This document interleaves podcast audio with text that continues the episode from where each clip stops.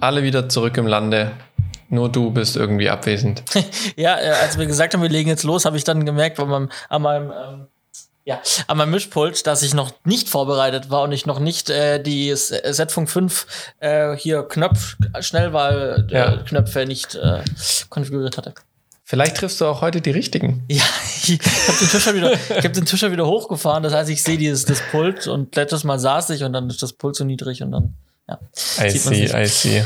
Ach ja, aber es könnte einfach auch passieren, dass ich einfach äh, so geschafft bin, dass ich einfach trotzdem, auch wenn ich sehe, den falschen Knopf drücke, diese Woche wirklich äh, heavy. Ja, als Angestellter wird man jetzt richtig gefordert. Mindestens 40 Stunden die Woche, jeden Tag. Ja, aber ich komme, also ich glaube, diese Woche schaffe ich mehr als 50. Ja. Ich, ja, gut. gut. ja. Du auch. Das ist, ja. Sagen wir so. Diese Woche oder, so. oder, oder, du hast halt geschafft werden, wenn du groß Sagen wir es so. Bis Mitte Januar war ich in der Lage, Überstunden abzubauen. Seit ich aus den USA zurück bin, was jetzt, jetzt schon wieder fast zwei Wochen her ist, hat sich das Blatt wieder gewendet. Zwar nicht so extrem, aber es ist schon deutlich schwieriger geworden. Na, ich sag mal so, an die, an, an die 50 Stunden hatte ich ja auch schon in der Selbstständigkeit oftmals. So. Aber, Aber also hast du wirklich aktiv gearbeitet in 50 Stunden? Naja, da sind auch so Sachen drin wie Netzwerk und äh, wenn ich irgendwo auf einem Filmstammtisch war, dann ist es ja Netzwerk. Richtig. Das richtig. ist ja beruflich. Ja. Ja, natürlich. Ja, alles, was im beruflichen Kontext steht, äh, ist da reingeflossen. Deswegen kam Ja, das, das waren dann äh, auch, auch viele Stammtische, aber die ich, 50 Stunden sage, verursacht aber, haben. Aber ich, ich habe immer so gerade, ich baue in meiner Firma ähm, so am Tag mache ich so eine halbe Stunde, so 15, 30 Minuten länger. Meistens so einfach Stück für Stück so ein kleines Puffer, Polsterchen aufzubauen. Das kann nie schaden. ja. Solange du es nachher aber wieder loskriegst. Ich habe ein bisschen ein größeres Pufferpolsterchen jetzt. Bin mal gespannt. Und ähm, genau, und ich habe mir das langsam jetzt hier, baue ich immer so 15, 30 Minuten auf. Ähm, genau, und ähm, Habt ihr so Zeiterfassung mit Stempeln oder habt ihr eine Software oder so, wo ihr was eintragen müsst? Äh, ich muss am Ende vom Tag trage ich es online ein, in so eine Web-Oberfläche. Okay. Ja. Genau. Ähm, und aber ich, ich tatsächlich ist das Problem diese Woche nicht, dass ich so so lang und so viel gearbeitet hätte im Büro, sondern da habe ich meine ganz normale Zeit gearbeitet. Aber ich habe jeden Abend, wirklich jeden Abend was anderes gehabt. Also ja, du, als, als es um den Termin diese Woche geht, hast du auch gesagt, du kannst nur Donnerstag. ja, weil ich meine, morgen ist Freitag, morgen haben wir alle Tatsächlich. anderes, haben wir, morgen haben wir alle anderes zu tun wahrscheinlich und ähm, und im Montag irgendwie hier von unserer äh, hier von von der Heimatgemeinde Vereinsvorständesitzung, dann habe ich meiner Mutter ihren Rechner neu konfiguriert. Sage ich nachher auch vielleicht was dazu. Ähm, gestern war äh, Jahreshauptversammlung vom ähm, Filmverband Südwest. Schön. Äh, Habe hab ich live gestreamt. Äh, habe ich mein ganzes Equipment mal wieder eingeladen und habe dann da zwei Stunden lang Livestream-Technik aufgebaut. Dann haben wir die Veranstaltung hybrid gemacht. Wir haben Leute vor Ort geladen. Wir vom Vorstand waren dort vor Ort und der Rest war online. Es waren mhm. fünf, fünf Gäste da. Wir hatten für 30 Mal aufgestuhlt im großen Saal. Gut, gut. Ähm, und haben dann für die restlichen 25 Leute live gestreamt, das Ganze. Ähm, mhm. Hat gut funktioniert, Spaß gemacht. Äh, und ich habe noch mal, ähm, ich habe ich hab gesagt, ich mach's noch mal. Ich bin wieder zum Vorstand gewählt worden für ein weiteres Jahr beim Filmverband. Glückwunsch. Danke. Ähm, viele haben auch gesagt, mein Beileid. ja, ich habe jetzt einfach nur mal Glückwunsch gesagt, weil sich das so gehört. ja, alles gut. Ähm, genau, ja, das war gestern. Heute, heute hier Podcast, ne? Aber man will sich ja nicht beschweren, ja. man sucht sich ja auch teilweise raus, ne? So ist es. so ist es, ja. Nee, ganz, ganz so heavy war es bei mir jetzt die Woche abends nicht. Also, ich meine, wir waren alle so ein bisschen am Kränkeln mit Kopfschmerzen und so weiter. Ähm, ich hatte auf der Arbeit zu tun, aber jetzt hat keine fixen Termine abends. Ich überlege gerade, was ich abends eigentlich die Woche so gemacht habe. ich habe die Kinder ins Bett gebracht an einigen Tagen. Und an einem Tag habe ich recherchiert für eine Sache, die könnte ich später erzählen. Das wäre vielleicht gar nicht, äh, das erzähle ich nachher bei den aktuellen Sachen. Habe ich eine Sache recherchiert, die mich doch sehr überrascht hat, die mir so neu war, aber bei mehr Nachdenken mit meiner Erfahrung aus Chicago zusammenpasst. Ich habe an der Stelle einen Fun Fact. Fun Fact? Ja, einfach so, einfach mal in die Tüte gesprochen. Warte, pass auf. Ähm, was ist das Gegenteil von Lachgummi? Warte kurz, ich muss sie vorbereiten. Das Gegenteil von Lachgummi. Weingummi. äh, schreibt man zwar anders, aber ähm, nee, schreibt man richtig, schreibt man so gleich. Schreibt, schreibt man genauso. Schreibt man genauso. Also, aber ist anders gemeint, aber ja, fand ich witzig. Ja. ja, ja, ja. Ich hätte jetzt, ich war bei Heulgummi. Aber Weingummi stimmt natürlich, ja. Ja, ich merke, wir, wir fangen schon wieder an zu. Ähm, ich ich fange an, so viel Bullshit zu reden. Ich denke, wir fangen an, oder? Ja, hoffentlich kommt dann Besseres raus. Ganz bestimmt und deswegen herzlich willkommen zu 113 von Z-Funk 5. So ist es. Herzlich willkommen. Schön, dass ihr wieder mit dabei seid. Alle im gewohnten Setting mit normalem Audio und wunderbarer Internetverbindung. Unbedingt. Ja, genau. Und äh, ihr habt wahrscheinlich gerade schon gehört, äh, die Woche war viel los, so unter der Woche, aber, also Abend, aber tagsüber haben wir natürlich auch nicht Däumchen gedreht, sondern auch tagsüber waren wir beschäftigt. Und So Simon es. fängt mal an und erzählt, mit was er so beschäftigt war. Mit was war ich so beschäftigt? Le- die letzte Folge haben wir gemacht, als ich noch in den USA war. Mittlerweile bin ich nicht mehr dort. Ähm, aber ich dachte, ich, ich schließe die Sache einfach noch mal kurz ab. Äh, USA war super, äh, super Dreh, hat richtig Spaß gemacht. Wir haben tolle Ergebnisse bekommen, ähm, können daraus richtig schöne Sachen machen, denke ich. Wir werden jetzt dann in die Skripte einarbeiten, diese ganzen Statements nochmal Formulierungen anpassen und so weiter, dass wir das alles für die Postproduktion vorbereiten. Ähm, aber insgesamt, Logistik hat super geklappt. Äh, auch mit einer externen Crew zu arbeiten, das war so das, das, das größte Fragezeichen für mich so. Ich arbeite mit einer Crew, die ich nur aus Zoom-Meetings kenne. Ähm, aber auch das war, war echt cool, hat richtig äh, gut funktioniert. Ähm, und dann war ich äh, am Wochenende dann in Chicago und, und hab dann, bin am Sonntag nach Hause geflogen und habe einfach so ein bisschen versucht, äh, amerikanisches Lebensgefühl, Erfahrung zu machen. Lifestyle, amerikanischer Lifestyle-Leben. Richtig, und ich habe mir das total cool vorgestellt, aber bei minus 12 Grad in Chicago, in der Windy City, ähm, war das so ein bisschen dann nicht ganz so angenehm. Und ich habe dann zwar tatsächlich an dem Samstag so einen zweistündigen Spaziergang durch die City gemacht. Zuerst am Michigan Lake entlang bis zum Navy Pier und dann wieder durch die ganzen Blocks zurück. War sehr, sehr spannend. Ich bin sogar am Trump Tower vorbeigekommen in Chicago. Äh, eher durch Zufall. Ähm, was mir aber aufgefallen ist, ich weiß nicht, ob es tatsächlich auch Fox News war. Das könnte sein. Würde auf jeden Fall Sinn ergeben, weil ich habe dann abends ein, ein, ein, eine Nachrichtensendung angeguckt und die haben doch immer im Hintergrund so die, die Bilder von Städten.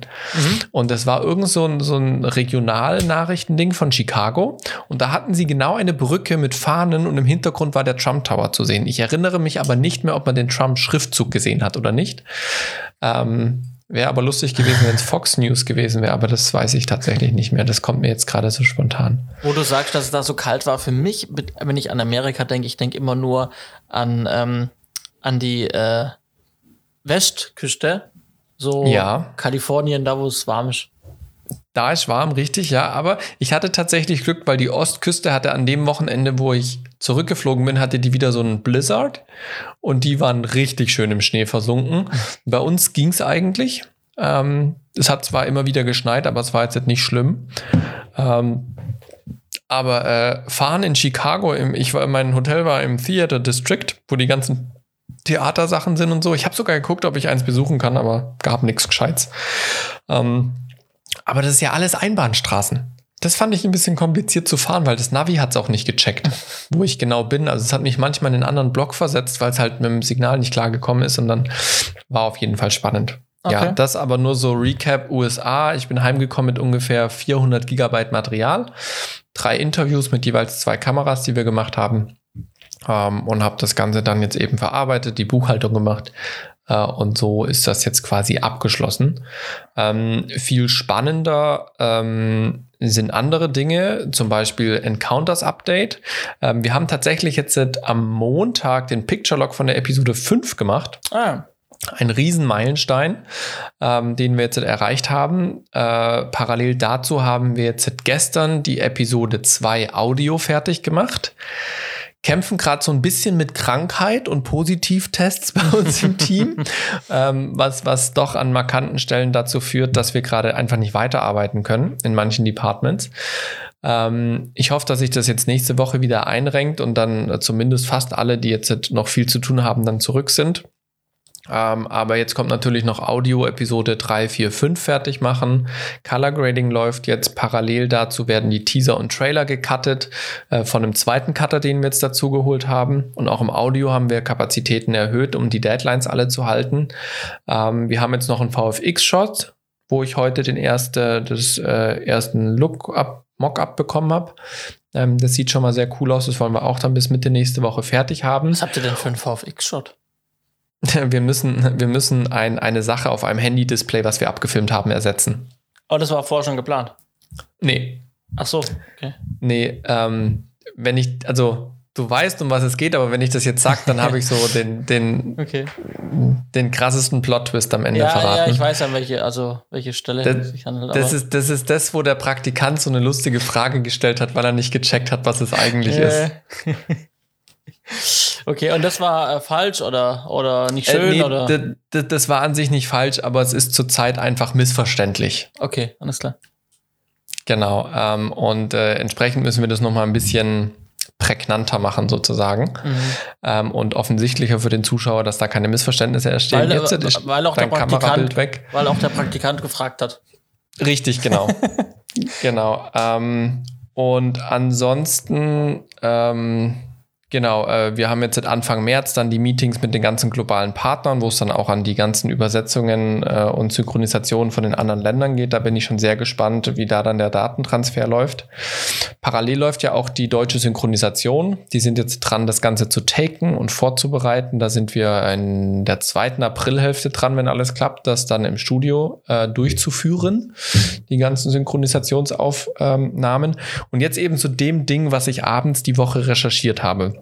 Wir haben uns einen zweiten Audio-Engineer dazu geholt, der uns Sounddesign und äh, Saubermachen, Dialog-Editing hilft. Mhm. Und der hat uns was abgeliefert und wir hören uns das an und denken uns, krass, unerwartet schlecht. Weil der Typ, der ist super erfahren, der macht ähm, Produktionen weltweit und also der ist seit 20 Jahren im Business, der weiß eigentlich, wie es funktioniert und wir waren echt überrascht und haben dann rumgerätselt, woher das kommen kann und so weiter und so fort.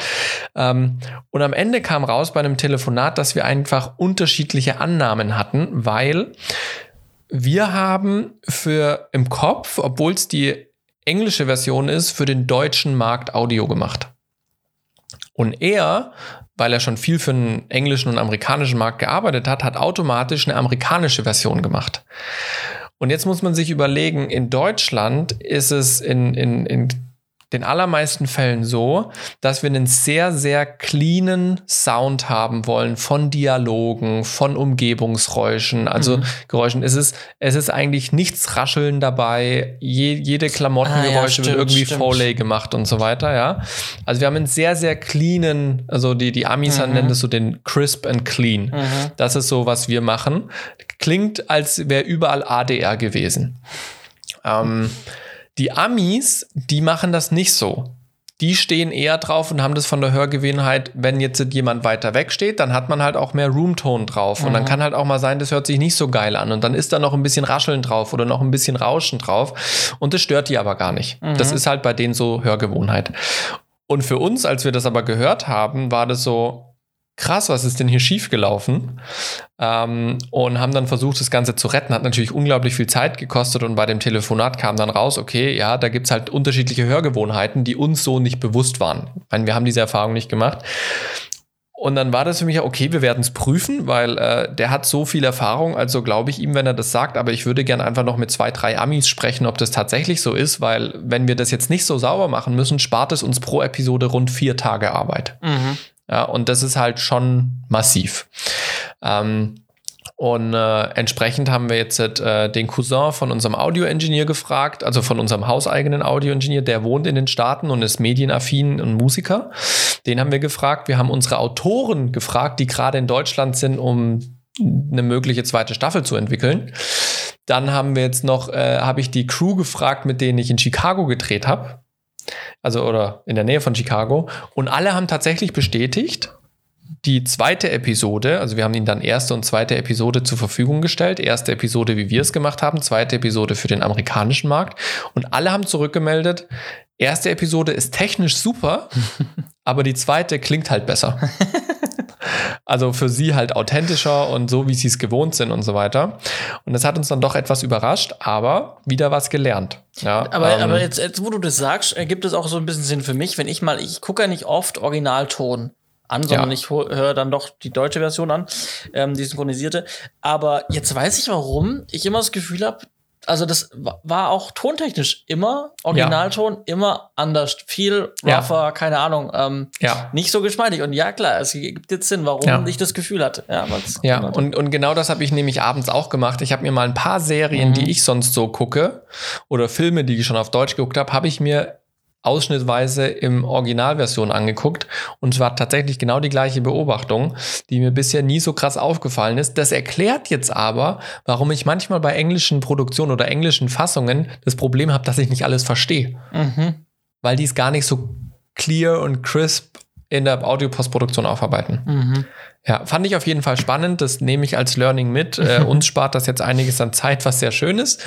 ähm, und äh, ja, das war äh, das Encounters Update. Ich wollte schon sagen, wenn du so unzufrieden bist mit dem Dialogschnitt, ja, äh, dann beauftragst du nächstes Mal uns. Ja? Dann beauftrage ich nächstes Mal. Nee, also das ist, wenn man es unter diesem Gesichtspunkt Ja, ja, anschaut, ist das alles super. Und, und äh, wie gesagt, alle Amis haben gesagt, nee, ist super. Also hätten sie gar nichts dran auszusetzen und hätten sie die Episode 1 jetzt nicht mit dem deutschen Ton gehört, hätten die auch gar nicht gemerkt, dass es nicht so sauber ist. Mhm. Also das, was für uns am Anfang so krass ist, irgendwie so, da fehlen 15, 20 Prozent an Qualität, ähm, ist halt ganz normal im amerikanischen Ding. Deine Kamera geht Ja, ständig ich aus. merke es gerade, ne? Das ist Ähm, Kacke. Genau, also das ist äh, Encounters. Ich könnte jetzt noch andere Sachen erzählen. Ich könnte noch Neues zur, zur, zur, zur Daniel-Serie, zur Doku-Serie erzählen. Ich könnte noch was anderes erzählen zu dem Musiklabel, was wir aufbauen. Aber ich habe jetzt schon so viel geredet. Soll ich noch? Du kannst gern äh, immer weiter. Also, ich meine, das sind ja auch noch spannende Themen. ja, spannend auf jeden Fall, aber die sind auch noch in zwei Wochen spannend. Ja, dann hebst du ja auf. Wenn du Sorge hast, in zwei Wochen zu wenig zu haben, dann hebst du ja. Ich überlege gerade, was passiert in den nächsten zwei Wochen. Ich, ich, ich kann ja so ein, zwei Stichpunkte, ich muss ja nicht alles ausformulieren. Genau. Ähm, wo, woran wir äh, gerade aktuell arbeiten, beziehungsweise wo, womit wir am Dienstag angefangen haben, ist für die Doku-Serie, von der ich ja noch letztes Jahr war das, glaube ich, wo ich erzählt habe, dass wir jetzt eine Studioproduktion machen. Ich meinte ja, das ist ein sehr dynamisches Projekt. Wir bereiten jetzt doch wieder einen Auslandsdreh vor ähm, und haben am Dienstag jetzt angefangen, die Skripte in die finale Version zu bringen. Und das sieht folgendermaßen aus. Das finde ich ist, ein- ist ein ganz guter Prozess, den wir uns jetzt äh, ja, ausgedacht haben, vorgenommen haben. Wir machen jetzt ein sogenanntes Read-Through. Das heißt, ich bringe meine Erkenntnisse vom Location Scouting mit, zeige unserem Autor und mir auch nochmal die Bilder und wir suchen gemeinsam die Locations raus, welcher Abschnitt wo gedreht werden soll. Und dann liest er das Skript im Prinzip vor. Jetzt kommt meine Tochter rein. Hallöchen. Willst du noch nicht schlafen? Also, meine Tochter hat Premiere bei Setfunk 5.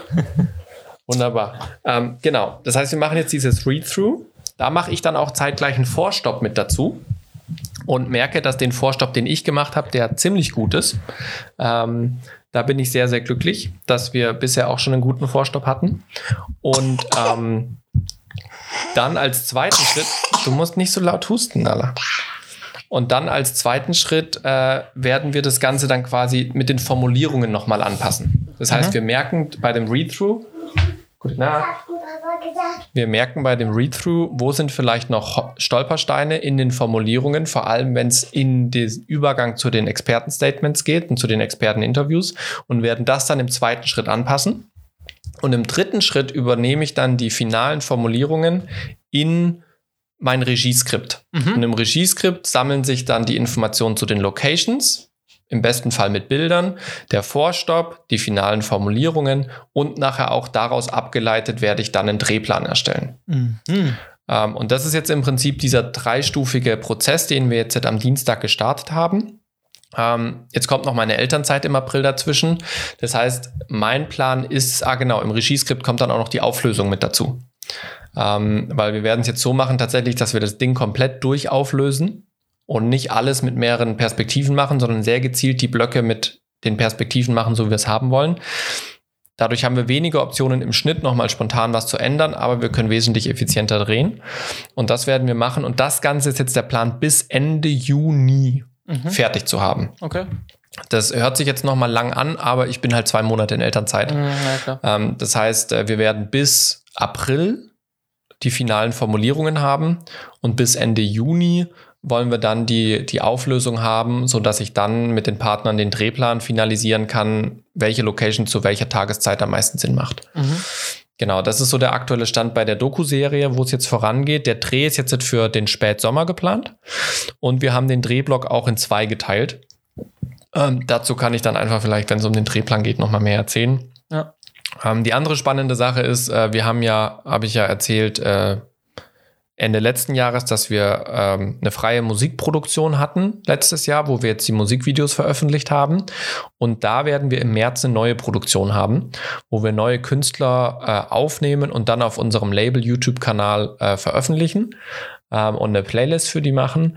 Und da werden wir bei uns im Studio aller Voraussicht nach drehen drei bis vier Musikvideos an einem Tag äh, und auch mit verschiedenen Stilen. Ist ein neuer Musikstil ein bisschen ähm, und werden das im Prinzip angehen. Und da läuft jetzt die Vorproduktion gerade auf Hochtouren. Was brauchen wir technisch? Was brauchen wir crewmäßig? Ähm, welche Songs in welcher Abfolge? Das Ganze inszenieren. Das geht jetzt dann in die heiße Phase. Mhm. Das ist das, was ich zurzeit mache. Okay. Gut.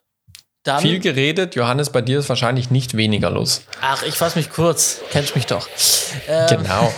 ja, ich äh, gewöhne mich immer noch so in meiner neuen Firma ein ähm, und ähm, wir sind ja Teil der Bavaria äh, Film oder Teil der Bavaria Gruppe und ähm, da war jetzt so ähm, relativ viele Firmen ähm, neben unserer, die da dazugehören. Dementsprechend fangen jeden Monat irgendwie x Leute noch auch frisch an, die dann mhm. irgendwie äh, dann am Anfang immer so äh, Miete Team ähm, Online-Schalten mhm. gibt's dann da. Mhm. Und zum einen lernt man halt dann Kollegen kennen und dann ist es wie so, wie so Speed-Dating, keine Ahnung, wie so, ähm, du, du, also man hat sich mal vorgestellt zu allen, dann hat man irgendwie so eine allgemeine Einführung bekommen und so eine ähm, Exkursion über die Firma und so, eine Erzählung mhm. über die Firma.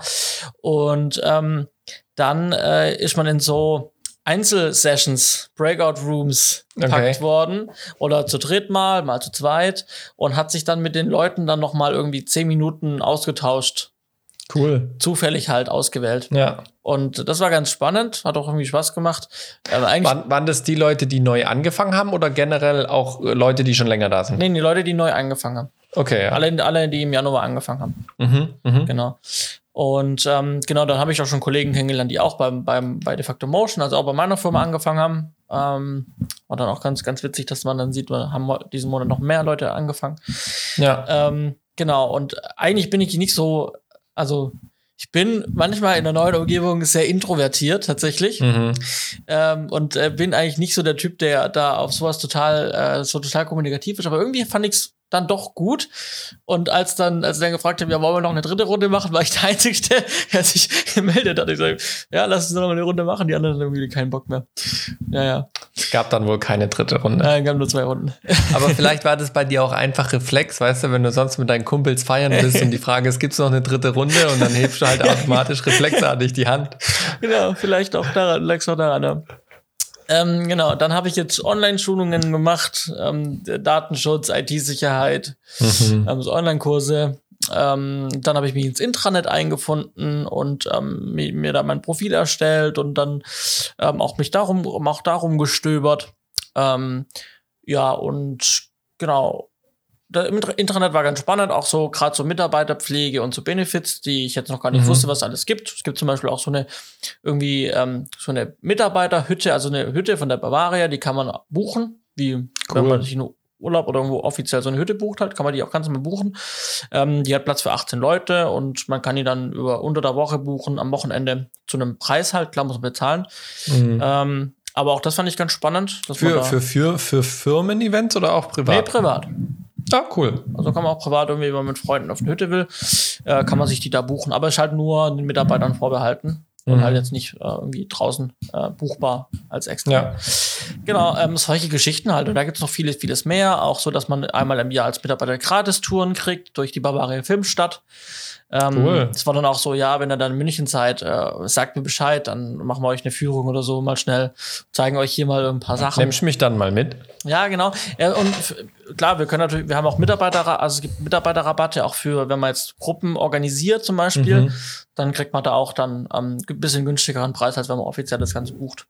Cool. Ähm, und Rabatt auf dem Shop und sowas. Also gibt schon ein paar coole Sachen. Auch so Mitarbeiterpflege, so Sportprogramme und so, so Mhm. Fitnessprogramme und sowas. Vieles halt auf dem, für München beschränkt, auf dem Ja. Filmpark selber, weil da halt klar der Großteil der Firma sitzt. Ja. Ähm, aber ja, man kann auch vieles an anderen Standorten dann über, über andere Standorte nutzen. Das ist ganz spannend. Ja, cool. Äh, genau, und was interessant war, den Firmenkomplex so ein bisschen zu sehen. Mhm. Also, was mir nicht bewusst war, ist, dass zum Beispiel in der Bavaria-Gruppe ähm, die öffentlich-rechtlichen Sender ganz viele drin stecken.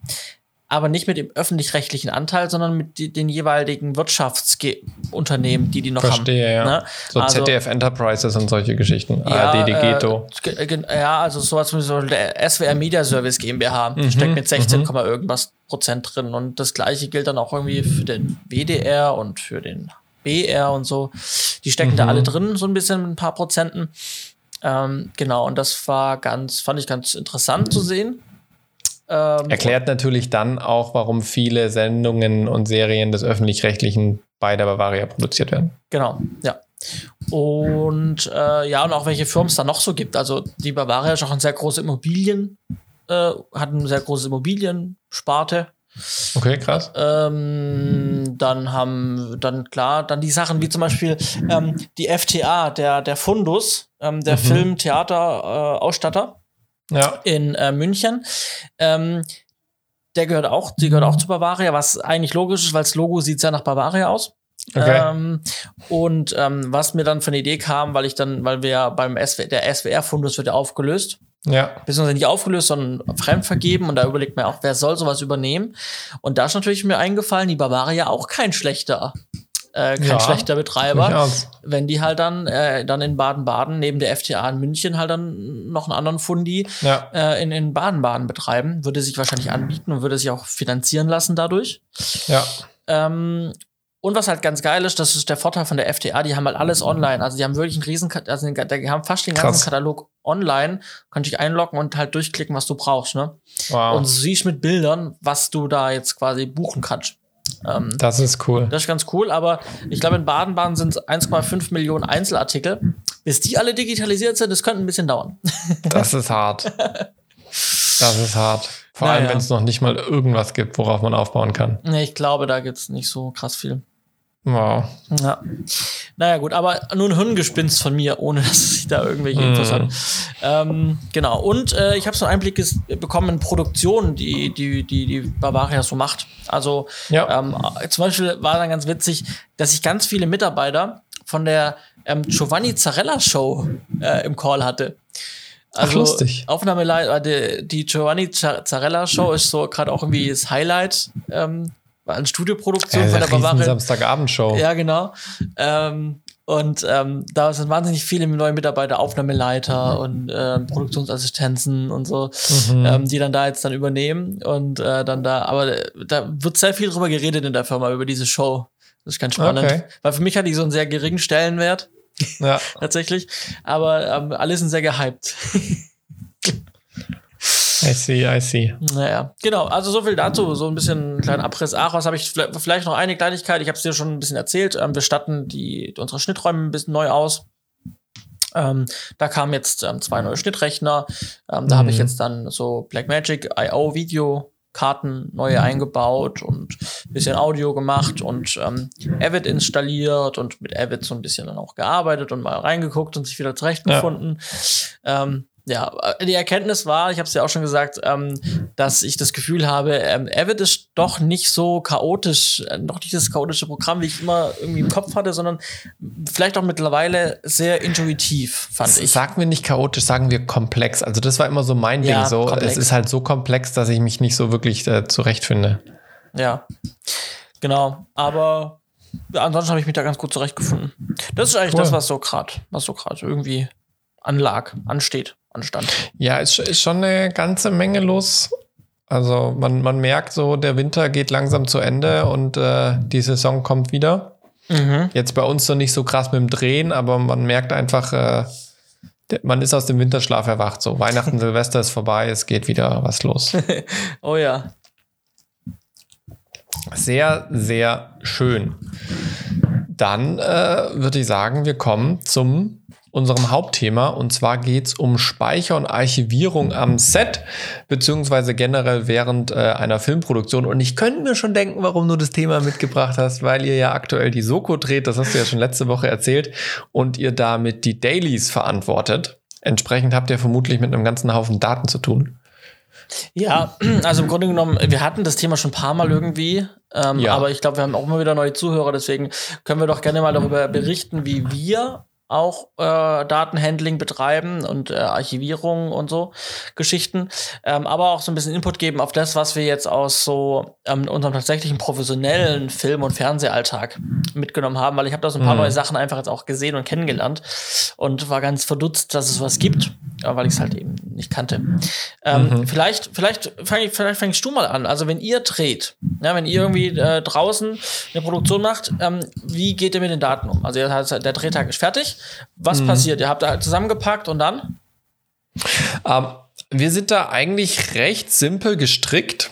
Ähm, wenn bei uns der Drehtag fertig ist, wird das Ganze, oder schon während dem Drehtag, wird das Ganze kopiert. Ähm, erstmal auf eine Platte, dann auf eine zweite Platte. Ähm, und dann, zumindest bei meinen Produktionen kann ich das sagen, wenn wir zum Beispiel im Auto unterwegs sind, wird das die eine Platte vorne im Auto, die andere hinten im Auto. Als ich jetzt in in, in USA war, habe ich eine Platte in mein Handgepäck, eine Platte, Platte in mein äh, Aufgabegepäck reingepackt, versucht das bisschen räumlich zu trennen. Und wenn ich die Möglichkeit habe, aber das ist meistens äh, einer schlechten Internetverbindung äh, geschuldet, dass es nicht klappt. Versuche ich die Sachen über VPN direkt auf unseren Server hochzuladen. Mhm. Ähm, und ansonsten halt, wenn ich mehrere Speicherkarten dabei habe, werden die Speicherkarten erst formatiert, wenn ich sie wirklich formatieren muss. Das ist so, ja. wie wir es äh, zumindest bei meinen Produktionen machen, wenn wir außer Haus sind. Ich denke, die Kollegen, die machen das ganz ähnlich. Wir haben mittlerweile auch so verschiedene Kopiergeräte, äh, wo man äh, mehrere Speicherkarten parallel dann automatisiert auf zwei Platten spiegeln kann. Ähm, da haben wir, glaube ich, mittlerweile zwei Geräte. Ähm, Genau, das ist eigentlich so unser Workflow, wenn wir unterwegs sind. Also recht simpel eigentlich. Aber ihr habt dann im Grunde genommen, wenn ihr normale Platten, also wenn ihr die auf Platten kopiert, händisch, dann habt ihr einfach ganz normale Festplatten. Ja, genau. Also wir früher hatten wir ganz normale HDDs, mhm. mittlerweile haben wir SSDs.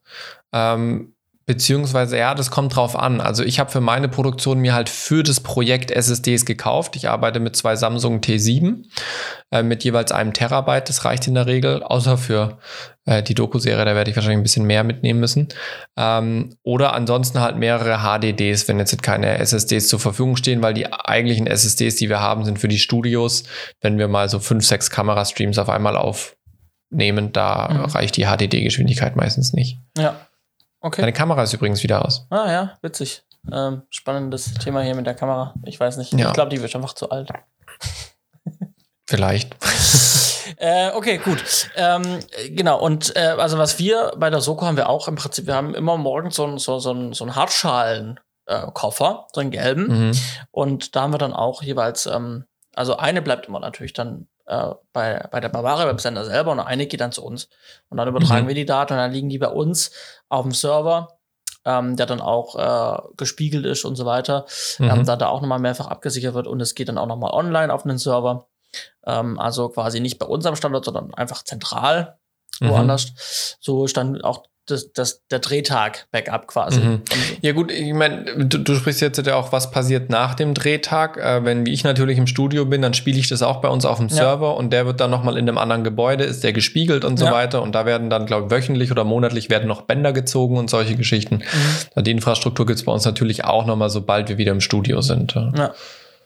Ja, genau. Und ähm, ich meine, bei euch ist natürlich, ihr macht natürlich dann auch die Postproduktion selber. Da ist ja jetzt so, dass Meistens. quasi, genau, ja, hier ist ja jetzt so, dass quasi äh, wir ja wiederum Dienstleister sind, die die Daten mhm. übernehmen und wir bieten ja auch an die Datensicherung und die Archivierung. Mhm. Dementsprechend, also wenn da mal was bei denen verloren geht, dann klingeln die bei uns und fragen bei uns nochmal nach. ob sie es haben können. Und ähm, deswegen äh, äh, ist das halt wie ein spezieller Service quasi, ne? Ja.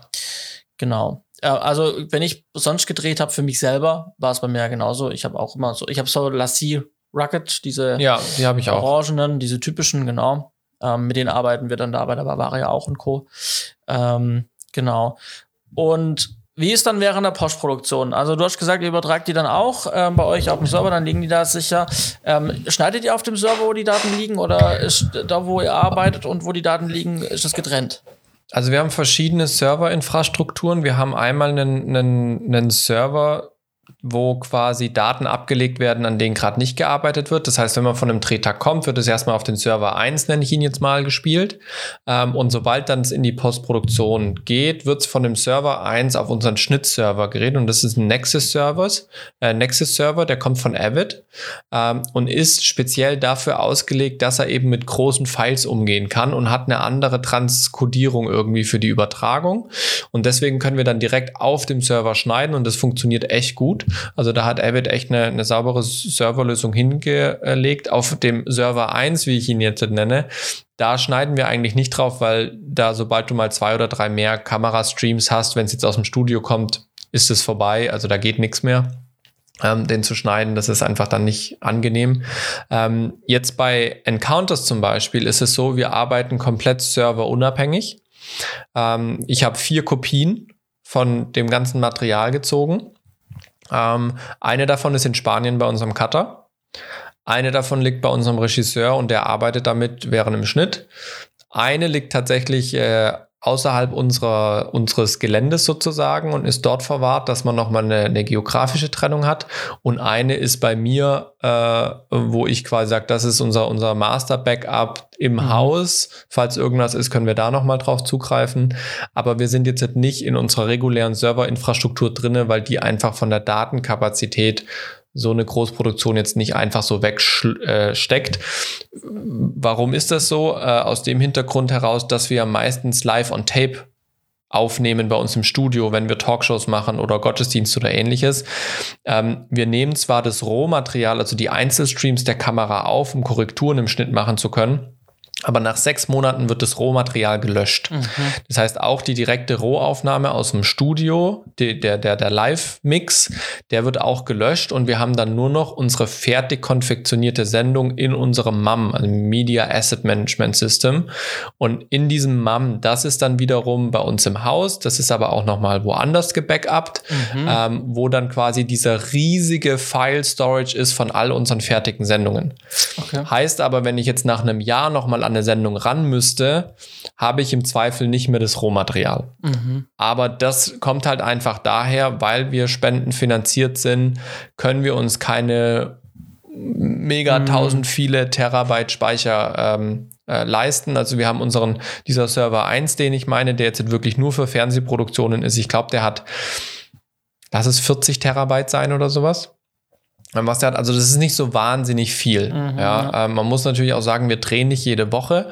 Wir haben meistens so Staffeldrehs und unser äh, Schnittserver, der Nexus-Server, ich glaube, der hat 15 oder 16 Terabyte. Mhm. Ähm, also auch nicht so riesig, weil das Rohmaterial immer nur für den Schnitt ist und dann sechs Monate, nachdem die Erstausstrahlung der Sendung war, dann wird's gelöscht. Mhm. Also wenn ich jetzt eine Sendung postproduziere, die in sechs Monaten ausgestrahlt wird, dann liegt es quasi nicht nur die sechs Monate bis zur Ausstrahlung, sondern danach nochmal sechs Monate. Das heißt, wenn dann die Sendung läuft und man merkt, da ist tatsächlich nochmal ein Fehler drin, hat man nochmal sechs Monate Zeit, nach der Erstausstrahlung das zu korrigieren, weil es liegt noch alles rum Rohmaterial da.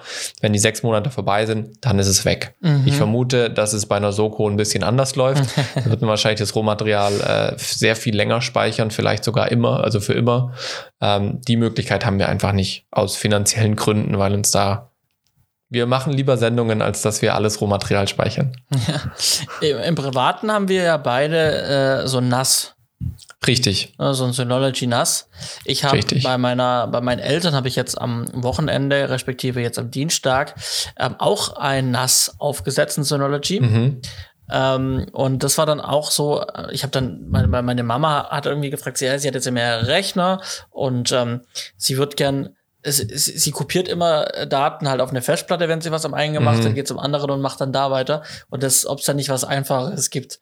Und habe ich überlegt, ja gut, ich meine, wie bei mir halt, ne, nass. Und dann dachte ich Ja. so, ja gut, aber das ist doch jetzt mit, weil ich hatte es immer so im Kopf, dass es ja jetzt für meine Eltern so mit Kanonen auf Spatzen geschossen ist. Mhm. Aber eigentlich ja nicht, weil man kriegt das schon sehr günstig. Also man kriegt das Ja. so ein 2-Bay-Nass ja auch schon Ja. sehr günstig. Also ich sag mal so, für unter 500 Euro kriegt man so ein Nass ja.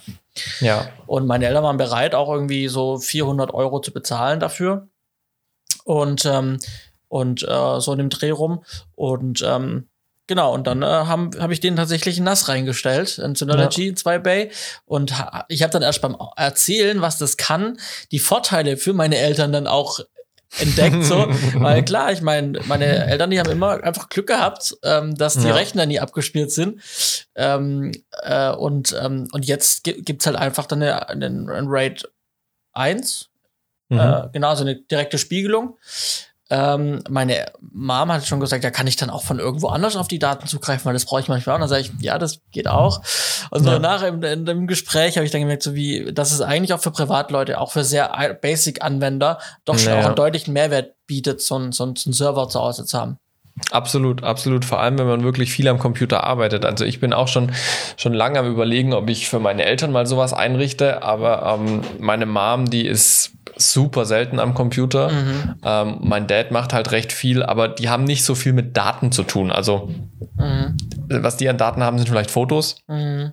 Aber so richtig viele Daten, Dateien, wie ich sie jetzt bei mir habe, mit denen ich arbeite, haben die tatsächlich gar nicht. Und deswegen können die sich, glaube ich, auch noch nicht so durchringen, sich darüber Gedanken zu machen. Aber sie hatten auch zum Glück noch nie einen Crash. Ja, Ja, und dann kommen wir natürlich zum Thema nach der Fertigstellung. Du hast schon gesagt, wenn ihr ausgestrahlt habt, hast du schon erklärt, die Strommaterialien Ja. fliegen weg. Ihr habt eure, euer Masterfile, das liegt dann mehrfach bei euch irgendwo und dann nochmal extern. Ne? Genau, also zumindest bei diesen, sage ich mal, so Daily Business Geschichten. Also bei unseren ständig laufenden Sendungen ist das so. Ähm, wenn wir jetzt, jetzt so spezielle oder größere Projekte haben, wie zum Beispiel Encounters oder als wir das Refresh 2018 gedreht, 2019 gedreht haben oder 2017, ähm, das äh, Animal Encounters in Costa Rica. Diese Sachen werden schon für immer behalten Mhm. ähm, werden dann aber nicht bei uns auf dem Server gespeichert, sondern werden mit mehreren Kopien äh, lokal sozusagen auf Festplatten gespeichert, um, um unseren Server eben nicht zuzumachen. Mhm. Und du hast ja schon gesagt, ihr macht, arbeitet auch mit Bändern wohl, ne? Richtig, ja. Also, das war nicht die Erkenntnis, die ich nämlich jetzt auch hatte. Und da haben wir darüber gesprochen. Und dann Ja. sagst du, ja, sowas machen wir auch. Ja, ja, also ich habe es am Anfang gar nicht gecheckt, was es heißt, auf Bänder auszuspielen, weil ich dachte so, hä, das ist so voll der alte Müll, also können wir uns nicht mehr leisten oder was ist los? Ähm, aber als ich dann gecheckt habe, was es tatsächlich ist, äh, das ist gang und gäbe, also dass man tatsächlich Daten auf Bänder, ich weiß nicht genau, ob das auch Magnetbänder sind, ähm, aber auf irgendwelche Bänder werden die tatsächlich ausgespielt, ganz haptisch auf einen Band drauf und dann kann man das eben nochmal äh, woanders geografisch auch lagern und, und kann das dann auch, äh, sag ich mal, sehr kosteneffizient nochmal äh, backuppen. Na genau, das, das sind so sogenannte LTOs. Und die gibt's dann in Nummerierungen, also LTO. Also wir arbeiten so mit LTO 8. Ja? Mhm. Ähm, und das sind dann irgendwie 6, Komma irgendwas Terabyte, äh, die dann da drauf passen. Und es, sind, es sieht aus wie so eine Kassette eigentlich, mehr oder weniger. In so einer Mhm. Plastikhülle, die dann beschriftet wird. Äh, und dann kann man diese einfach, ich würde sagen, schätzungsweise so 10 auf 10 Zentimeter, Mhm. äh, die von der Größe her. Und dann kann man, dann gibt's dann gibt's da ganz viele Schränke, wo ganz viele von diesen Kästchen drin sind, wo da halt Bänder, also äh, Daten auf Bändern gespeichert sind und so archiviert Ja. werden. Über sehr, also die können dann da sehr lange drauf bleiben. Und Ja. ich habe mir dann, Habt ihr- ja, hm? Habt ihr da nochmal spezielle Sicherungsvorkehrungen für diesen Schrank, wo die Bänder drinne sind? ja, Verstehe. Genau. Ähm, da, das geht ja dann auch in verschiedenen Orten und dann wird das auf mehreren Bändern gemacht und dann, so getrennt dann wieder aufeinander aufbewahrt. Ja. Ähm, Bei, ja. bei uns ist nämlich auch so, dass wenn, wenn unsere Bänder gezogen werden, also wir haben bei uns auf dem Gelände die zwei Server, die digital stehen und unsere Bänder werden tatsächlich nicht bei uns auf dem Gelände gespeichert. Also die sind nochmal ganz woanders äh, untergebracht. Deshalb, man muss sagen, wir haben unseren Datensicherungsprozess nach, äh, ja, habt das ja einem, Probleme gehabt, ne? nach einem Datencrash 2019 ähm, Überarbeit. also wir, wir waren davor tatsächlich auch aus, aus Kostengründen nicht so krass aufgestellt und ein Protokollfehler bei einem Server hat dafür äh, da, da, dazu geführt, dass er sich selber gelöscht hat. ähm, und das Dumme war, der hat sich genau vor dem Spiegeln gelöscht. Mhm. Das heißt, bei uns geht immer irgendwie, ich glaube, kurz vor Mitternacht zu irgendeiner krummen Uhrzeit geht das Spiegeln los. Und der hat sich halt kurz davor selber gelöscht und dann wurde halt auch die Löschung gespiegelt sozusagen. Mhm. Und nicht nur eine Differenz. Mhm. Also das ist ja immer, du kannst ja komplett spiegeln einmal oder du kannst halt eine Differenz spiegeln, ein Delta oder sowas heißt es dann. Ähm, und wir haben halt komplett gespiegelt und dementsprechend wurde dann halt auch der Backup-Server einmal leer geräumt. Ähm, und wir haben dann recht aufwendig mit viel Datenrettung und so weiter, haben wir dann alle Daten, die wir brauchten, auch wieder zurückbekommen. War, hat zwar ein bisschen gedauert und war aufwendig.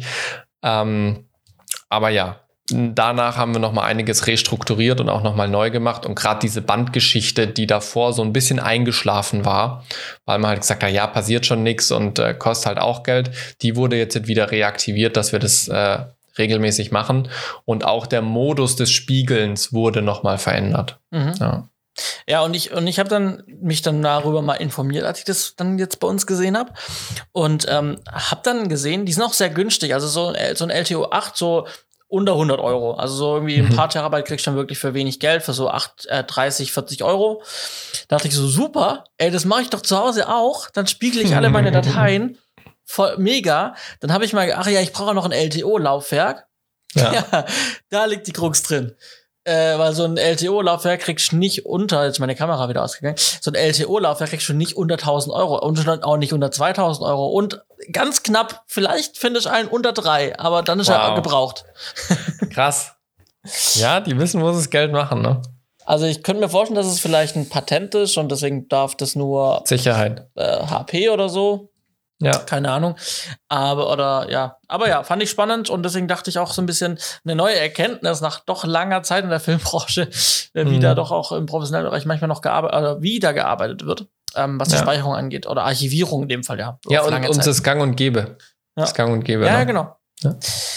Also ihr seht, wir lernen auch immer dazu und wenn wir was dazu lernen, dann geben wir es an euch gerne weiter. so ist es, so ist es. LTOs sind jetzt vielleicht nicht für jedermann was, aber äh, ein ordentliches Backup-System sollte man sich vor allem auch als Freelancer und One-Man-Show zulegen, weil wenn tatsächlich mal was passiert, dann kann es teuer werden. Ja, und bei unseren Kurznews haben wir heute, ähm, wir werden es dann gleich hören, ein paar, wir reden über einen äh, Streaming-Dienst mehrfach. Ähm, Warum? Ohne äh, dafür bezahlt zu werden. Ohne dafür bezahlt zu werden. Ähm, äh, ich ich habe über unser Intranet bei äh, der Bavaria gibt's die Presseschau. Ich habe es dir vorher schon gesagt. Mhm. Da gibt's einmal am Tag gibt's dann ähm, eine Zusammenfassung von relevanten Themen, was so in der Filmwelt passiert und ähm, auch was unsere eigenen Sendungen betrifft, wo die ausgestrahlt werden und Kritiken auch dazu. Mhm. Ähm, und da habe ich dann jetzt gesehen, dass ähm, Netflix den neuen Programmplan vorgestellt hat.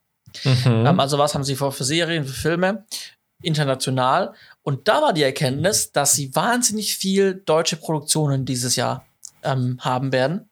Ähm, Krass. Ich, glaube, es waren neun, neun Filme mhm. und drei oder vier Serien. Deutsche. Wow. Ähm, also die dann, äh, die dann von deutschen Produktionsfirmen und die dann aber auch direkt, äh, also exklusiv dann ähm, auch in den Katalog von Netflix aufgenommen werden. Mhm.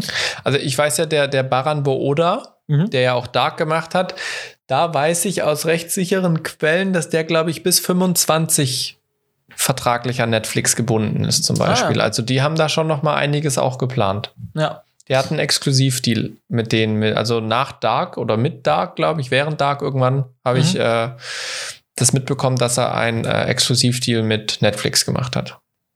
Ja, und äh, daraufhin, also äh, viele von den Sachen, die sind schon teilweise gedreht worden und jetzt in der Programmvorstellung ging es eben darum, was jetzt dann dieses Jahr läuft. Mhm. Und das ist halt wirklich echt interessant zu sehen, ähm, dass, äh, und man kriegt es ja auch, man hat es ja auch so mitbekommen in der Branche, dass halt hier und da Netflix halt gedreht hat oder im Auftrag von Netflix. Mhm. Und es war so mega spannend zu sehen. Und äh, ich kann mir halt einfach vorstellen, dass ähm, das jetzt noch viel mehr wird. Und ich habe so das Gefühl gehabt, als ich dann so ein paar Sachen jetzt auch gelesen habe, ich habe so das Gefühl, jetzt könnte so ein ganz guter Zeitpunkt sein, im Film anzufangen. Vielleicht ja doch. Ja, ja. lustig war, lustig war, wir haben, ähm, wann war denn das? Doch, wir hatten am Sonntag, als die Autoren aus Amerika gekommen sind, haben wir alle fünf Episoden von den Counters angeschaut. Und dann ging es eben auch drum, ja, sind das alles Extras und wo habt ihr die her? Habt ihr die gecastet und so weiter? Und was ich nicht mitbekommen habe, aber mein Regisseur hat mit den, mit den Extras natürlich ein bisschen geredet gehabt und so weiter in den Pausen. Und die haben erzählt, die haben letztes Jahr, bevor sie Encounters gemacht haben, fast alle waren auf irgendwelchen Sets von Netflix und Amazon unterwegs. Wir hatten sogar von einer neuen Amazon Prime Serie einen Hauptdarsteller bei uns als Extra dabei. Ja. Und zwar äh, Amazon macht irgendeine neue Musical-Serie und der ist da einer der Hauptdarsteller. Und der hat bei uns extra gemacht und irgendwie ganz viele haben gesagt, ja, ja, ich war da bei Netflix und hier bei einer Produktion, da Amazon und da nochmal Netflix. Aber da geht schon einiges. Ja. Ich meine, die, die müssen ranklotzen. Die letzten News, was die äh, Abozahlen angeht, waren jetzt nicht so geil. Ja, das stimmt. Ähm, Apple und Disney, die holen ganz schön schnell auf. Äh, sind natürlich auch Konkurrenten, die richtig viel Geld in die Hand nehmen. Ähm, und in Deutschland ist immer noch Amazon Prime der Platzhirsch. Mhm. Ja, ja, ich meine, er ist halt preislich attraktiv. Die meisten haben halt einfach ein, ein Amazon-Konto, da ist halt dann mit dabei. Genau. Günstiger als, als, als Netflix auf jeden Fall. Die finanzieren ja. halt quer. so Richtig, so ja, ja, absolut, absolut. Das kann Aber halt Netflix äh, nicht. Ja, das ist äh, ein Vorteil und vielleicht auch ein Vorteil von Apple. Ähm, ja. Da kriegst du ja auch immer ein, ein Jahr Mitgliedschaft, mhm. wenn du mhm. irgendein Apple-Produkt kaufst. Äh, und dann, wenn es dir gefallen hat, bleibst du halt dabei. Ne? Ja. Äh, Olympia, du hast was aus der Olympia-Berichterstattung. Richtig, Olympia läuft äh, unter viel äh, Diskussion und so weiter. Was ich aber total spannend finde, ich habe äh, bei Eurosport mal wieder reingezappt. Das hatte ich schon im Sommer gemacht, als die Sommerolympiade stattgefunden hat. Und zwar arbeitet Eurosport mit ähm, einem kompletten Augmented Reality Studio. Okay. Das heißt, sie sind ganz regulär in der Greenbox, aber sie arbeiten halt ganz viel ähm, mit Grafiken, die reinkommen. Es ist dann gar keine Augmented Reality, finde ich, äh, merke ich gerade. Oder? Doch. Doch, also sie platzieren Doch, schon. in ihrem Kamerabild richtig, äh, 3D-Elemente. Ja, ja, genau. Das ist Augmented mit Reality. Ja.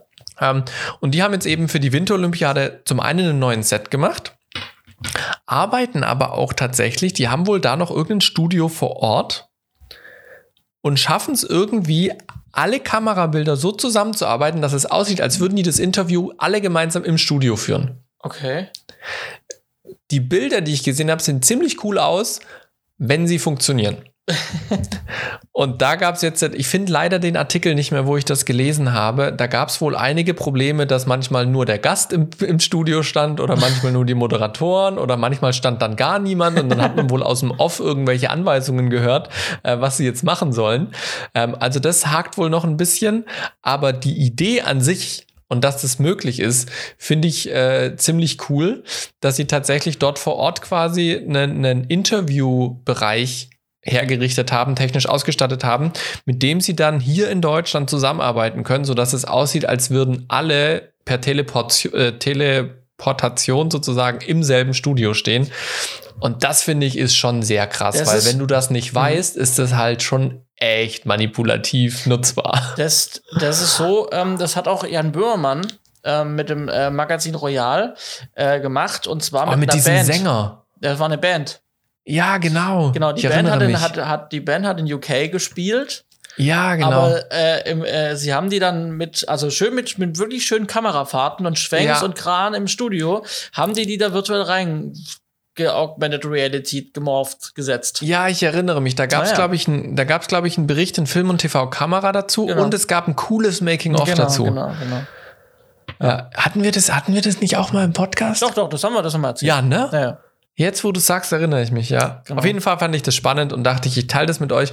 Ich habe euch auch einmal einen DVD, DWDL-Bericht äh, von Olympia bei Eurosport reingestellt. Der ist aber schon von Anfang Januar. Und dann nochmal äh, ein Link, wo ihr euch das Ganze mal angucken könnt, wie so eine Sendung in diesem Cube, nennen die das, aussieht.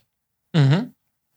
Äh, du hast ein Thema reingeschrieben, was ich, äh, was ich schon erledigt habe, tatsächlich. Ich auch. Äh, habe ich irgendwie zum, ich glaube, die Post kommt immer so Dezember oder sowas oder Januar, weiß nicht, Dezember, Januar. Januar oder kam sie bei mir tatsächlich. Schon November, ja. keine Ahnung. Auf jeden Fall sehr frühzeitig. Und ich habe es einfach schon dann einfach, als es da lag und ich Ablage gemacht habe, habe ich es einfach, glaube so um den 10.1. einfach erledigt. Und dann kam auch zwei Tage später schon der Bescheid. Die paar Euros, die ich zahlen musste, habe ich überwiesen. Ähm, Du Streber. aber, aber sag doch noch gern was dazu, warum das, also warum es das gibt. Ja, wir haben ja noch nicht mal gesagt, was es ist. Ja.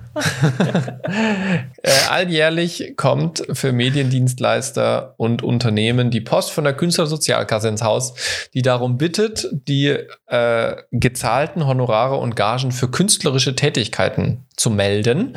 Das heißt, egal ob man eine Website hat designen lassen, ein Plakat, ein Kameramann bezahlt hat oder ähnliches, all das sind künstlerische Leistungen. Und äh, darauf ist KSK fällig aktuell 4,2 Prozent ähm, die man zahlen muss. Und das wird Anfang des Jahres für das vergangene Jahr die Meldung angefordert. Das Ganze kann man postalisch machen oder online. Kriegst du immer hier so einen schönen Brief, steht Künstlersozialkasse drauf. Ähm, und dann trägt man da seine Ausgaben ein. Bei mir war das gar nicht so viel. Tatsächlich war die größte Rechnung von dir. Oder die einzigste Rechnung. Habe ich künstlerisch Ähm, für dich gearbeitet? Ja, hast du. Ja. Also, ja, doch, doch. Ah, ja. Wir hatten, wir hatten da so, so, ein, so ein Splitting gemacht. Ah, Genau. Ähm, und äh, das habe ich dann angegeben und habe jetzt meinen Bescheid bekommen, dass ich ja einen niedrigen zweistelligen Bereich zahlen muss. ja, bei mir war es auch, bei mir war es auch sehr überschaubar dieses Mal. Ich habe es aber, glaube ich, noch nicht überwiesen. Ich habe es bisher nur gemeldet. Es liegt noch auf meinem Schreibtisch. Ich hoffe, ich Ich muss hab's noch überweisen. Auf jeden Fall, ich äh, empfehle euch, das zu machen. Die Künstlersozialkasse ist zwar nicht so böse, dass sie euch gleich eine Mahnung schickt, aber sie erinnern euch dann irgendwann mal im März, wenn die Deadline vorbei ist. Und nach der Erinnerung, dann, dann schicken sie auch mal Mahnungen. Ja. Ja. Also im Grunde genommen, äh, nochmal umrissen, ich habe eine Produktionsfirma, ich mache ab und zu Film. Ich muss mich, und äh, das solltet ihr euch jetzt dann merken, falls ihr es nicht gemacht habt, und ich melde mich bei der Künstlersozialkasse an als Produktionsfirma. Ja, also ich muss aktiv mich da anmelden. Ja. ja. Das ist keine freiwillige Sache übrigens. Genau, das muss ich machen und das muss ich wissen, deswegen sage ich's. Und dann kriegt ihr jedes Jahr einfach Post von denen, wo ihr dann angebt, wie viel. Also ihr kriegt dann, ich beauftrage den Simon als Kameramann bei dem Projekt von mir. Ja, dann habe ich, äh, weil ich nur ein Projekt hatte mit ihm und äh, der einzige Kameramann und der einzige, ich habe sonst keinen Ton, äh, Sounddesigner gebraucht, keinen Coloristen, nichts anderes, kein Autor, nichts anderes künstlerisches, nur ein Simon. Dann muss ich am Ende des Jahres meine Rechnung nehmen vom Simon, muss die in diese, muss den Betrag reinschreiben, aber auch den Gesamtbetrag. Also wenn der Simon noch Reisekosten drauf hat und Kosten für Equipment auf Ja. der gleichen Rechnung, dann muss ich das alles mit, also die Endsumme von dieser Rechnung, die ich ihm bezahlt habe, ähm, äh, muss ich dann in die KSK eintragen und dann äh, rechnen die darauf die 4,2 Prozent. Ne? Korrekt. Und, Und, ihr, ihr müsst halt die Gesamtsumme angeben. Also wenn ihr nicht nur den Simon hattet als Kameramann, sondern auch noch einen Coloristen, jemand, der Ton gemacht, also Sounddesign gemacht hat, jemand, der ähm, äh, der irgendwie eine Website designt hat. ja, oder Flyer, wenn ihr Mhm. Flyer oder Visitenkarten habt machen lassen. Ne? Von, äh, wenn es eine GmbH war, dann nicht, aber wenn ihr jemand Freies beauftragt habt, dann Ja. müsst ihr das am Ende des Jahres alle Rechnungen durchgucken oder schon protokollieren während dem Jahr und am Ende habt ihr eine Gesamtsumme und die gebt ihr an und dann zahlt ihr da 4,2 Prozent aktuell Sozialabgaben drauf. Genau. Und das trifft jedes Unternehmen. Das trifft nicht nur Mediendienstleister, sondern auch der Schreiner um die Ecke, der eine Webseite gestalten lässt und regelmäßig künstlerische, künstlerische Leistungen bezieht, muss das machen. Und übrigens auch Ähm, völlig egal, ob der Künstler, der Kameramann und Co. Ja. bei der Mitglied, ja. angemeldet ist oder nicht. Müsst ihr immer Ja. machen, egal ob da jemand Mitglied ist oder nicht. Genau, das ist äh, einfach die gesetzliche Bestimmung. Und äh, wenn ihr das bisher nicht gemacht habt, dann könnt ihr das nachholen, euch freiwillig nachmelden sozusagen, weil die Künstlersozialkasse wird das eh von euch fordern, wenn ihr euch da meldet. Anderweitig gibt es auch zwischendurch stichprobenartige Kontrollen, ähm, wo, wenn sie euch dann erwischen, das auch mal wehtun kann. ähm, ist auf jeden Fall ein sehr komplexes Thema. Vielleicht können wir das auch mal wieder in einer der Ja, nächsten glaub. äh, Folgen mal nochmal besprechen, wie das System Künstlersozialkasse funktioniert, weil es ist ein super großes Angstthema für viele und das war es für mich auch. Mhm. Aber es ist eigentlich ein ziemlich cooles System. Ja. Das als Cliffhanger in einer der nächsten Folgen werden wir mal nochmal die Künstlersozialkasse erklären. Genau. Ja, äh, hast du die Meldung gelesen mit äh, Netflix zahlt Boni nach Erfolg? Nein. Äh, fand ich auch sehr spannend. Und zwar hat sich Netflix im Grunde genommen, also da, wo sie verkündet haben, was ihre neuen Pläne sind, war eine Keynote. Da haben sie mehrere Sachen gesagt, unter anderem eben auch, dass ähm, sie jetzt, wenn in Deutschland, also man, klar, man kriegt natürlich sein ganz normales Geld für die Produktion ne, von Netflix gestellt, alles gar kein Problem. Ähm, aber die Kreativschaffenden werden jetzt am Erfolg einer Produktion nochmal nachträglich beteiligt. Das, was wir jetzt immer hatten mit oder immer hatten, dass wir vereinzelt hatten, dass Kreative im Nachgang Re Regisseurinnen oder Kameraleute nochmal geklagt haben, weil sie mehr Geld wollten, weil die, die, die Auswertung doch viel länger ging und doch viel mehr Geld in die Kassen gespült hat, als anzunehmen war und dass sie nachvergütet werden wollten für ihre mhm. kreative Leistung. Und das macht jetzt Netflix von sich aus und sie haben, haben sich mit der Verdi da, haben sie mit der Verdi gesprochen und sowas. Und da hat man sich jetzt darauf geeinigt, dass wenn ähm, nach einer gewissen Quote, das, ich habe es euch verlinkt, das kann man gerne nachlesen, ähm, wird, wird dann, werden die Kreativschaffenden nachvergütet, nach Erfolg. Ganz spannend. Ja, und vermutlich deswegen, weil man eben äh, Klagen und so weiter vorweggehen ja. möchte. Und äh, finde ich einen ganz, ganz wichtigen Schritt für die Branche. Ja. Ähm, und ein ganz gutes Zeichen, dass jetzt ein, ein wirklich Global Player diesen Schritt gegangen ist. Mhm. Und in diesem Zug möchte ich euch zwei Netflix-Empfehlungen mitgeben, die ich jetzt geschaut habe. Mit der einen Sache habe ich angefangen. Eine Serie, Die Discounter. Ähm, wer Stromberg geguckt hat und ein Stromberg-Fan ist und vielleicht sogar noch die äh, Supermarkt äh, Supermarktserie Ritas Welt kennt, dann ist das die perfekte Kombination aus Stromberg und Ritas Welt für einen. Ist also ein Comedy-Format, ähm, eine Serie, wie gesagt, jetzt in Staffel 1 rausgekommen, von der Bavaria Fiction produziert. Ähm, und ähm, ja, zeigt den Alltag im Supermarkt, im Discounter und ähm, und halt sehr witzig und äh, wirklich so im Stromberg-Stil mit der Kaufhausdetektiv, der ist so ein bisschen ängstlich und so zurückhaltend und dann klaut da gerade einer was im Hintergrund und dann sieht, steht, guckt er in die Kamera und äh, sagt so, ja, bei mir gibt's sowas nicht, Diebstahl, bei mir, ich bin da rigoros. Und dann wird ihm Schläge angedroht und dann sagt er so, bitte tu mir nichts. Also äh, ganz witzig, wirklich gemacht. Ähm, äh, war total witzig, wie du das jetzt erzählt hast. ich habe mich nicht mehr, nicht mehr halten können. ja, also ähm, äh, ich, mir gefällt sehr gut, weil ich auch ein großer Stromberg-Fan war. Ja. ja, wir haben den Trailer auf jeden Fall verlinkt und du hast noch eine zweite Serie mitgebracht. Nee, nee, ein Film tatsächlich. Ein Film. Äh, das Privileg, die Auserwählten. Äh, auch eine Bavaria Fiction Produktion für Netflix ähm, und ist ein Thriller. Und, ich glaube, du ähm, musst es ab sofort nicht mehr sagen, wer es produziert hat. Wir wissen, woher es kommt. Er ist ein Thriller und ähm, es ist ein bisschen, also wenn man, man muss mit der, also man geht damit rein, also gut ist, dass ihr jetzt von mir das hört, weil ihr müsst reingehen und wissen, es ist ein bisschen drüber. Also es ist immer ein bisschen ein, ein, ein Schritt zu weit. Also ich habe es zum ersten Mal angeguckt und dachte mir so, okay, krass, wenn du denkst, es kommt nicht schlimmer, dann setzen sie noch einen drauf. Also es ist halt Horror, ne? Und okay. ähm, es wird dann sehr abstrakt teilweise manchmal. Ähm, also es, es ist sehr abstrakt bearbeitet und übertrieben gemacht, aber das macht so ein bisschen das Ganze aus und dementsprechend waren auch die Kritiken sehr durchwachsen. Ähm, die einen haben, also es ist wirklich so, die einen lieben es, die anderen hassen es. Ähm, äh, das ist wirklich, dazwischen gibt es eigentlich nichts. Aber weißt du, was gut ist? Hm? Ist ja schon bezahlt. Ja, genau. ja, quasi, genau. Aber gucken, ob da auch noch jemand an Erfolg beteiligt wird in ein paar Jahren. Horror. Ja, spannend. Horror ist nicht mein Genre.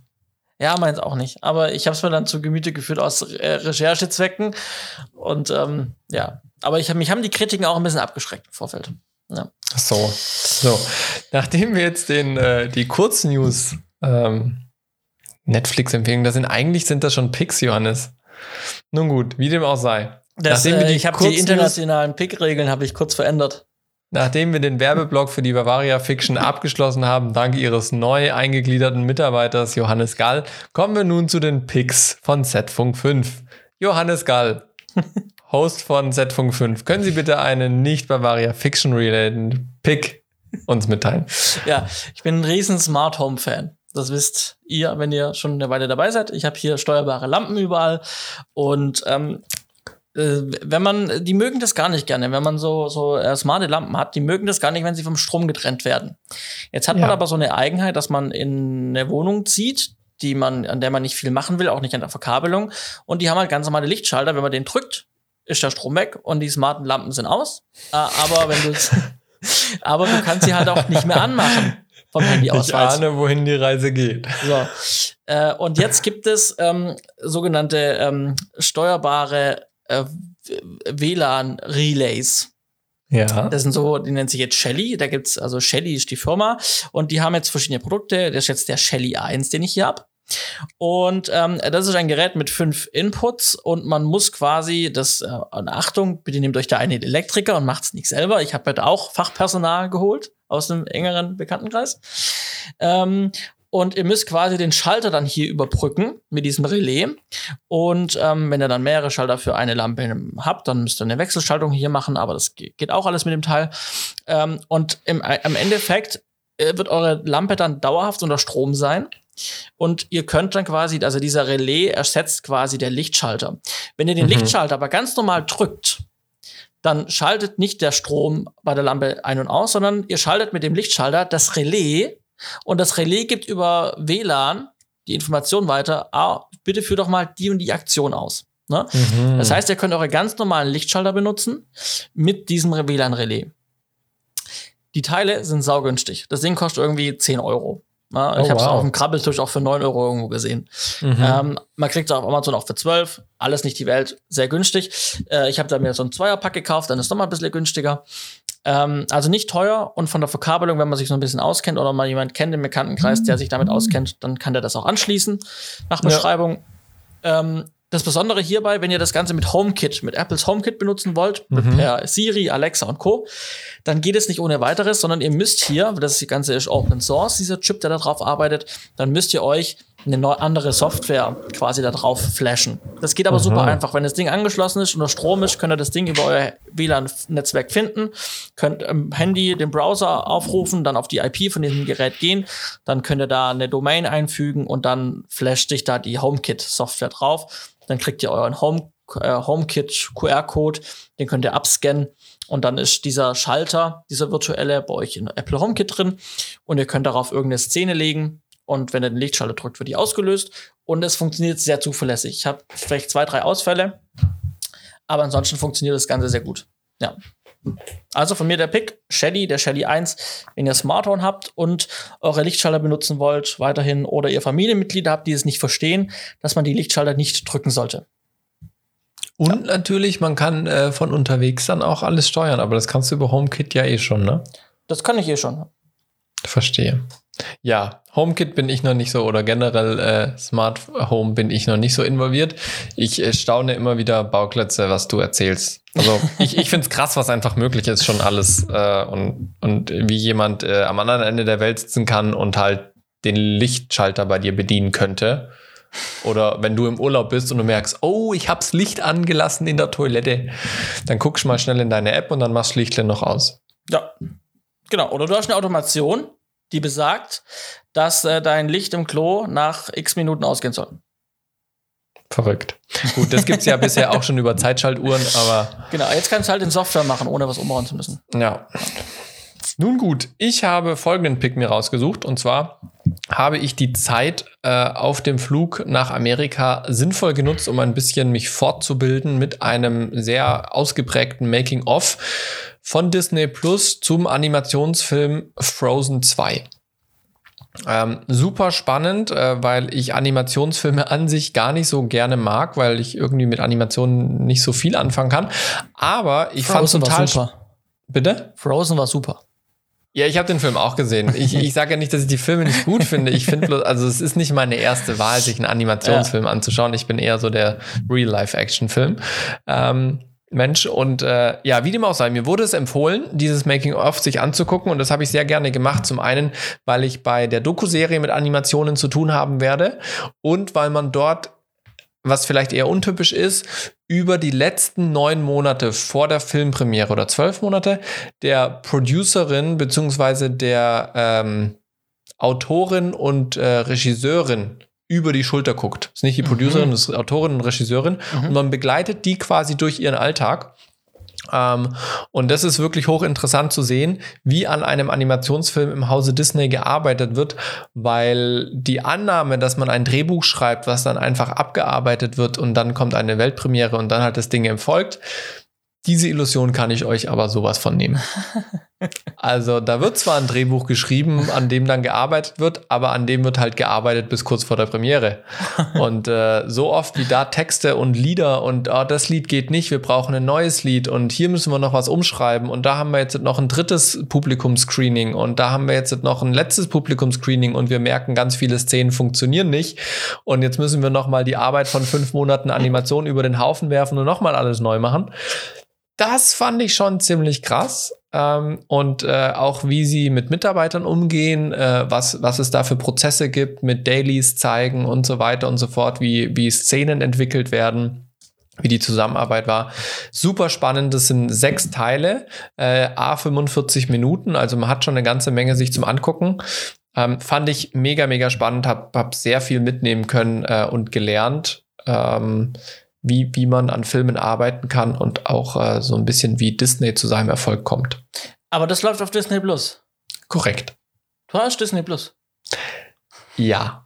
Okay. ja, wegen den Kindern halt auch, ne? Natürlich. Natürlich. Ich habe kein Disney Plus, ich habe keine Kinder. So einfach ist das.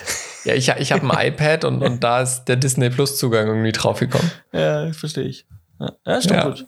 Ja, ja, ja. Gut, dann äh, haben wir es doch für heute. So ist es. So ist es. Die 113 ist abgeschlossen. Sehr gut. Wir wünschen euch einen wunderschönen Abend oder Mittag oder Morgen. Und Wie viel Uhr es auch immer ist, wenn ihr uns anhört. Wir freuen uns, wenn ihr euch, nee, wenn ihr uns eure Meinung sagt. Mann, es ist echt schon spät. Dabei ist noch gar nicht so spät. Wir hören uns beim nächsten Mal. bis dann. Tschüssi. Ciao. you.